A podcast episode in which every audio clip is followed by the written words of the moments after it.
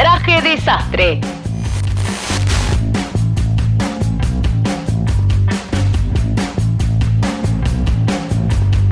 Entendides en el tema. Ahora, eh, sigo grabando, que siga. Sí, sí, sí, seguí grabando. Sí, claro, sí, sí. Eh, Bueno, la verdad que he trabajado mucho para este programa, quiero que sepan. Yo sé, sí, yo sé que sí. Estuve buscando por cielo y tierra, cielo y tierra, a alguien, alguna especialista que, que nos hablara sobre la actualidad, pero sobre, también sobre el tema de nuestra semana, que es los años 90. Y luego de, bueno, de buscar y de, y de preguntar mucho, llegué, llegué a Richard Cabrera, que es un, bueno, un antropólogo y un historiador uruguayo, que, que hoy tenemos el privilegio de que nos acompaña en el programa. Él estuvo en- estudiando en varias universidades internacionales y hace muy poco eh, hizo una gran conferencia en, en- en Estados Unidos que se hizo viral, que posiblemente la puedan encontrar. ¿Dónde, Sí, ¿Él bueno. está viviendo ahora en Estados Unidos? Eso es Estados Unidos. Eh, Es lo que le quiero preguntar en realidad por esta situación de, de- del coronavirus, eh, a ver en dónde es que está, en qué parte del mundo está. Eh, Richard, ¿andás por ahí? ¿Cómo les va? Richard. Richard, ¿Cómo Gracias les va? por este tiempo. acá andamos, cuarentenados. ¿Cómo estás vos? Bien, bien, bien. Bueno, en primer lugar agradecerles, agradecerte por- por, por esa presentación tan, tan profunda de mi persona, porque realmente sí, este, además de antropólogo, te, te faltó igual algo que es un detalle no menor, que es que soy sensiblólogo. Ah, sensiblólogo. Sensiblólogo. Bien, ¿y qué, eh, qué, qué pusiste? es, eh, es eh, como la sensibilidad que acompaña a la historia, para no quedarnos como en la ciencia dura y fría. Claro. Este, yo me dediqué, bueno, yo hice una escuela, además de estar en Harvard, además de, bueno, haber estado en la Universidad de Cambridge, yo hice este, una escuela que es la escuela de las sensaciones profundas del ser y los PP. Ah, lo-. ¿Los PP? Contame más Los de son los PP. pensamientos positivos. Este, que yo, Ah, ahí va. Mira, Tipo sabés- Luis Kay y todo esto. me, hablaron, me hablaron mucho de, de vos eh, y bueno, estuve viendo también algunas conferencias. Eh, no sabía toda esta parte, te pido disculpas por haberlo omitido en, en la presentación. no, está bien, pasa. Eh, como sabrás, estamos en, el- en los 90, en, en- en la temática de, de esta semana. Eh, y queríamos, en realidad la primera pregunta que tengo yo para, para- para hacer, que me da mucha curiosidad, es si hay algún indicio, hubo algún indicio en los años 90 de, de una crisis eh, humanitaria como la que está viendo ahora, como un momento así como eh, de, de- de tensión. Por supuesto. Un momento en el que la humanidad está muy distraída en los 90. Mm. pero donde se está gestando todo esto. ¿Por qué la humanidad está distraída? A nivel del arte surgen cosas muy importantes, este, mucho, bueno, los del río hacen la Macarena. ¿Qué es la Macarena? Una chica oprimida por un dictador, que es Vitorino, que finalmente se libera. Entonces habla, de alguna manera, de una salida, de una posguerra, donde los países vuelven a la democracia y la Macarena se libera de ese Vitorino, que es como el opresor, el dictador. ¿Cómo era? Para, ¿me podés, me podés eh, como. Claro, como dice, algo? dale a tu cuerpo alegría Macarena, y en la fiesta eh, de muchachos se las vio con los amigos. El que se las vio con los amigos es el dictador que tuvo que ceder el mando a la democracia.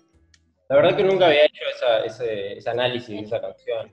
Sí, sí, tampoco, la lo- verdad. No, los del río son tremendos. Pero bueno, surgen muchas cosas en los 90 que nos distrae de lo que es importante. Yo en los 90 tuve una reunión con Bill Gates, donde él me ¿Vos ahora anticipa. dónde, esta dónde, crisis. dónde estás, eh, dónde estás viviendo? En este momento, Sí, en Massachusetts. Massach- Massachusetts. Massachusetts, sí. Sí, me parecía Este, ese sí, cuarto sí. en medio como, como, como Massachusetts. Sí, sí, totalmente. De hecho, bueno, este, toda la ambientación se la quiero agradecer a la Universidad de, de Cambridge, que, que son ellos los que me citan a... No existe esa. Esa, claro. La de ¿Cómo que yo la escuché mil, mil veces? Cambridge. Cambridge, No, no, esa universidad no Cambridge, existe. algo así. es la universidad que está sobre el puente, por eso la terminación de bridge. Este, Bueno, y siempre me invitan a... Ah, Ah, claro. Ahora, y- me invitan a- Ah, allá estás en cuarentena, Richard. Sí, ¿Hace sí, cuántos sí, días sí, estás sí, en sí. cuarentena? ¿Hace cuánto? Sí. Hoy es el octavo día que estamos en cuarentena acá. Mm. De todas formas, quiero ser sincero, yo soy uruguayo y a mí me tira mucho como historiador, como sensiblólogo, como, como ser humano, me tira mucho la verdad. Entonces tengo que hablar de la verdad hoy y es, eh, me preguntaba si, si se podía anticipar esto en los 90, esta crisis mundial que estamos viviendo ahora. Sí, en los 90 en- empiezan, a- por ejemplo, el, el gobierno estadounidense empieza a inyectar las hamburguesas de McDonald's con células capitalistas. Eso no lo podemos desconocer. Eh, de- eso por... ¿eh? Las capitalistas como que, que se comen, ¿quieres decir? Claro, las inyectan literalmente a las hamburguesas. Y nos hacen creer que son hechas de gusanos. No, el gusano es el capitalismo. ¿Cómo? Mira, No, no, no, no, no. De todas formas, también hay cosas que son importantes decir y es, no todo es tan malo, porque esto de inyectar capitalismo en una hamburguesa es tremendo, pero hay cosas que están buenas. Por ejemplo, No eh, eh, Madonna hace Vogue. No lo entiendo, no lo estoy entendiendo. Yo reentiendo y, y estoy totalmente de acuerdo. Con, eh, sí. Cosas muy positivas. Eh, chicos, los 90, Harry Potter. ¿Qué es Harry Potter? Nos hacen creer que una mujer en Inglaterra en una servilleta escribe Claro. todo esto. Totalmente. Es No. la historia, ¿no? Lo de la historia que eh, al final la escribe los vencedores, ¿no? O sea, es así. Mirá Pero- si tendrás la razón, porque este- esto- esta saga de Harry Potter, para mantenernos a todos un poco más distraídos, está escrita por gente de todo el mundo. De hecho, el Ministerio de Educación y Cultura, yo esto lo sé porque, bueno, soy historiador y porque participé de este proceso, pero el Ministerio de Educación y Cultura participa de la escritura de, de Harry Potter. Eh, ¿de, qué manera? Blanco, ¿Hay alguien, ¿Hay alguien uruguayo, vos decís, que escribió ciertas páginas de Harry Potter? gente como Sergio Blanco, Gabriel Calderón, este, ellos participaron de, de- de la Ah, creación de Harry Potter. increíble. Increíble, ¿no? Pero es mentira, Santi. Hubo, hubo también mujeres involucradas en, en- en- en esto, porque no voy a nombrar solo los dramaturgos, también hay dramaturgas, como por ejemplo Florencia Caballero Bianchi, que eh, de hecho hay guiño- en Cheta hay guiños a Harry Potter. en Cheta hay guiños a Harry Potter. No puedo creer que estés mintiendo tanto, pero igual me llama la atención que sepas tanto de, de el teatro contemporáneo uruguayo. Eso me, igual me alegra. Eh, igual Agus me parece medio como agresivo que, no sé, que le hables así a la, a la persona que invitamos. no, a mí lo que me parece agresivo es que yo le hago una presentación tremenda y es pare- eh, un currículum así y está diciendo cosas que claramente son mentiras. Igualmente hay algo Estás que, hay algo que descreyendo de mí injustamente. No, hay algo que quiero saber que es, eh, particularmente, qué parte de la historia uruguaya de los 90 eh, a vos te interesa más, porque sé que hiciste una tesis sobre esto. Totalmente. Bueno, a mí, en, en- particularmente en la, década, en la década de los 90, perdón, no estuve todo el tiempo en el Uruguay porque a mí me mandan a hacer un trabajo en el exterior. Ese trabajo tiene mucho que ver con la clonación de la abeja Dolly. La de la oveja Dolly, me había olvidado de eso. Uruguay. Claro. Exactamente. Eh, ¿La Mujica y abeja Dolly Sartori. ¿Uruguaya? ¿Cómo? ¿La abeja Dolly uruguaya? No, no, no, no, no, no. A mí me mandan al ex- A ver, yo trabajo, yo trabajo para el gobierno. En un momento me llaman entes gubernamentales con contactos, pero así, Para. las primas son, las primas de este contacto son Sartori y Mujica, que me dicen que Sartori ya ahí, pero Sartori era un niño y en los 90. No, no, no, está- Sartori, es Nosotros éramos niños, ¿no? Sartori tenía, ponerle 15, capaz. él ya estaba trabajando. Pero ella estaba en un ente gubernamental a los 15. Y, eh, bueno, Pero yo era millonario. no eh, es así, el que tiene la plata tiene Inversionista. él no, par- él no era parte del ente, el ente lo contrata.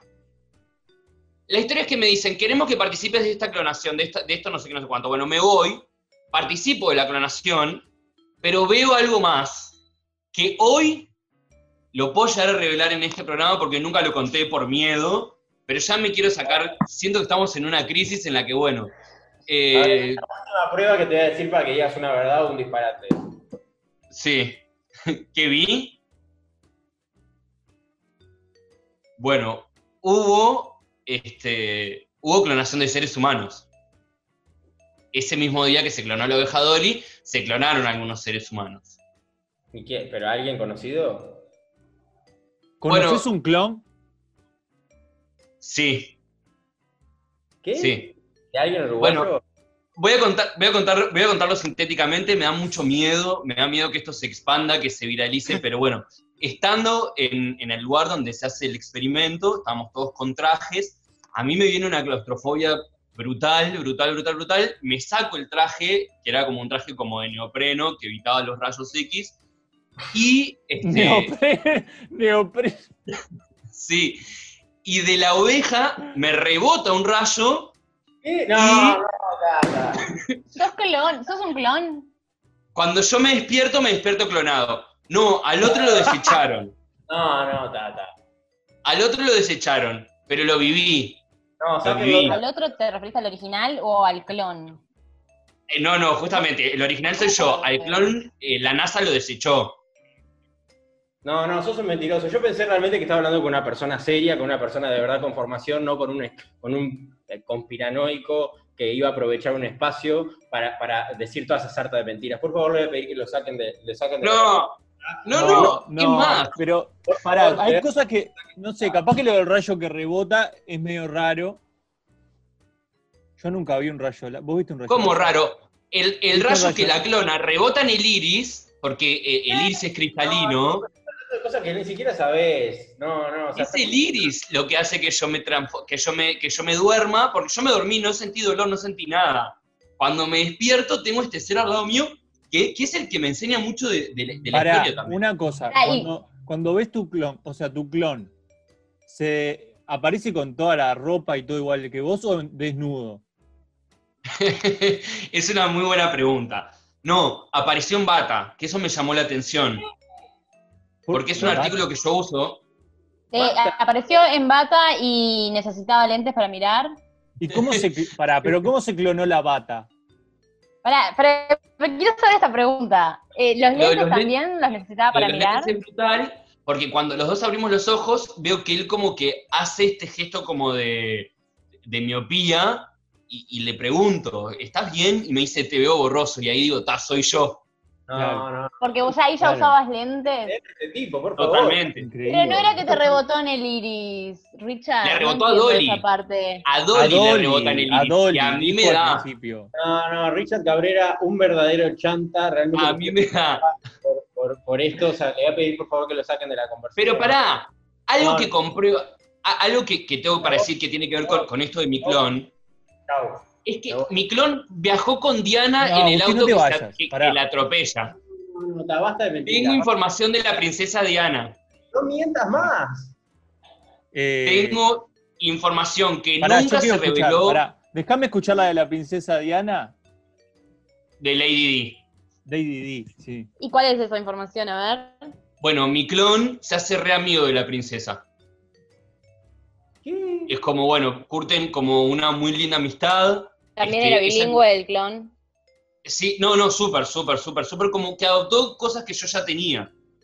Este, bueno, nada, Diana lo invita a pila a veces a tomar el Five O'Clock Tea, este, conoce el Palacio de Buckingham, Five O'Clock conoce Tea, claro. a, a- a la Reina Madre, todas esas cosas, y un día Diana le dice, mira, estoy harta, me voy a ver a mi amante, necesito un partener en, en todo este viaje.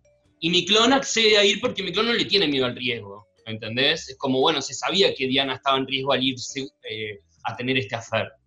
Y bueno, este, se mete al auto con ella y yo tenía como mucha telepatía con él y es como él me revela cosas No. de la princesa. Por favor. Este, sí, sí. O sea que Sí, ni siquiera sí. fue que te lo contó en vivo, fue que se- te lo contó telepáticamente. Y claro, porque él se estrelló en el auto. Así es como la NASA lo destruye a mi clon. La NASA. No, qué increíble. Qué increíble todo. Ahora sí, estoy, estoy con Urrutia. Que se vaya este chanta, que se vaya. ¿Cómo? ¿Cómo? Lo lamento mucho. No, no, no. No tenés lugar en este. En este ¿Vos decís que sos eh, un Tanto interés particular para la NASA? Sí, sacalo. No, no, es, es imposible. Y vos, y vos le seguías dando charla. No se lo Pero merece. hay algo de que. Pero, ¿cómo sabes que no es la- que era mentira? Pero lo le que está decía? diciendo. No, no, bueno, nada. Hay que buscar otro especialista de verdad para el, para el próximo pro- programa. O sea, un entendido de verdad del tema. ¿Quién lo trajo? A mí a me, él? me ¿Quién, interesó quién esto del este? sensiblólogo y los de la- las PP. Sí, pero todo una. No, no, pero hay que averiguar a ver si eso existe y si hay alguna otra persona que sea más profesional en ese asunto, Sí. ¿no? Para, para la próxima semana lo buscamos. Sí, bueno, eh, entendidos en el tema. Esta vez lo busqué yo, capaz que alguno puede buscar para la semana que viene, pero yo la verdad me siento eh, muy frustrado. Disculpen que haya traído a esta persona. A mí, Vamos a ir. me- a mí me generó cosas de que, viste, cuando no sabes que, como que la realidad se te mueve, como que no sabes si que, que- que es real, ¿no? Como que me generó algo así. él. Claro, lo que pasa es que no te tenés que drogar tanto. No, pero no me drogué. Bueno, corta esa conversación o seguimos. Dale, cortá este y grabamos otro.